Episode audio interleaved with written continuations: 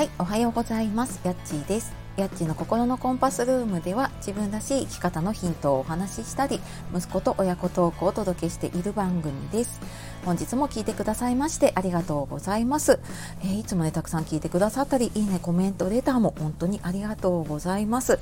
えー、週明けですね、月曜日になりましたが、いかがお過ごしでしょうか？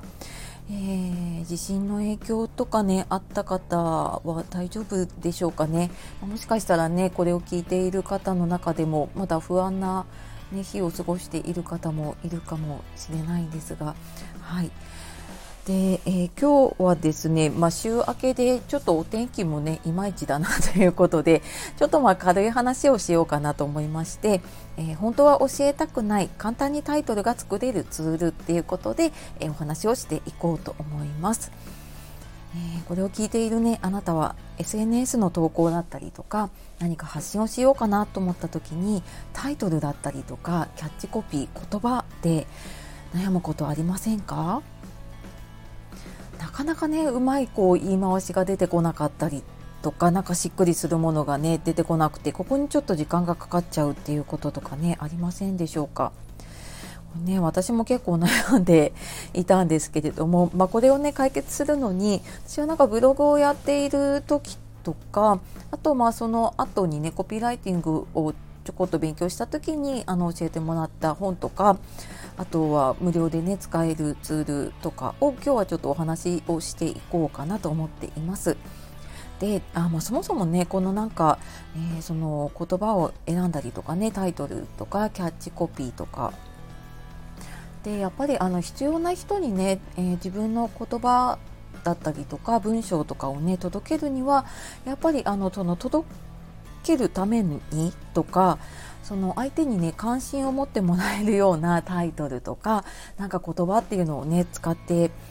いくことでねやっぱりより届くのかなって思うんですね。でやっぱりなんかもう考えても出てこない時ってありませんか？で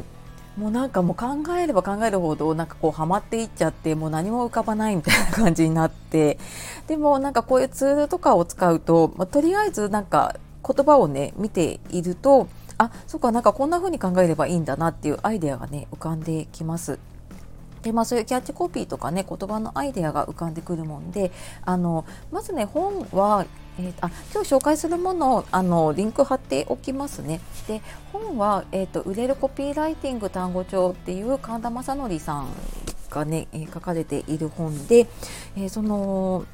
まあ、タイトルにも使えるしキャッチコピーにね使えるような言葉がもうとにかく、えー、何何語入ってあアイデア2000かあのとにかくね単語の数が多いですね。なのでなんかパラパラって見てるだけであなんかこの言葉使ってみようみたいなのが、えー、浮かんでくる本なのでうん、私も浮かばない時はよくこれ引っ張り出してきてなんかパラパラって見てるとあそっかそっかこれ使おうみたいな風にね 浮かんできたりとかしますね。はい、であとここからは無料で使えるツールでいくつかあるんですよね。えっ、ー、とね私今日あ今日使ったタイトルを、まあ、入れたのがコピーメカっていうやつですねキャッチコピー自動作成サイトっていうやつでえー、っとその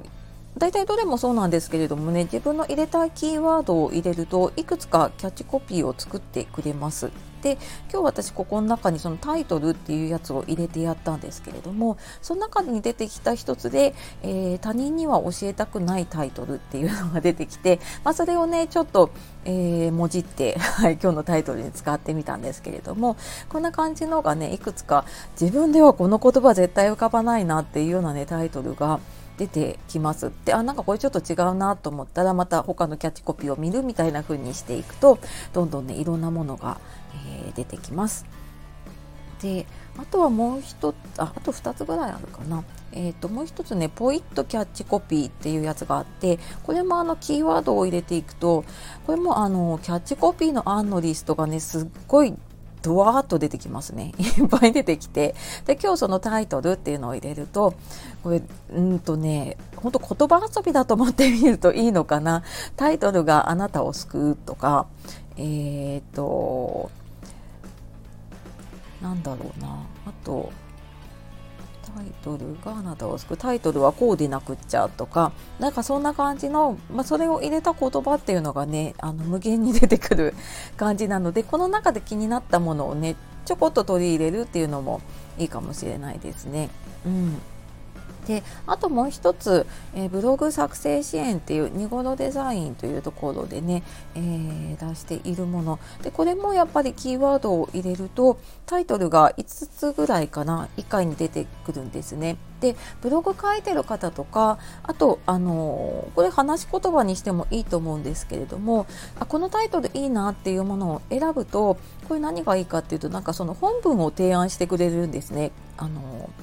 何て言うんでしょうね。文章構成書き出しとか、えー、説明解決法結論みたいな感じで。なので最初ブログとか文章書けなかった時に、まあ、ここを参考にしてこの言葉を入れてなんか文章を書いたりとかっていう風に使っていましたね。はい。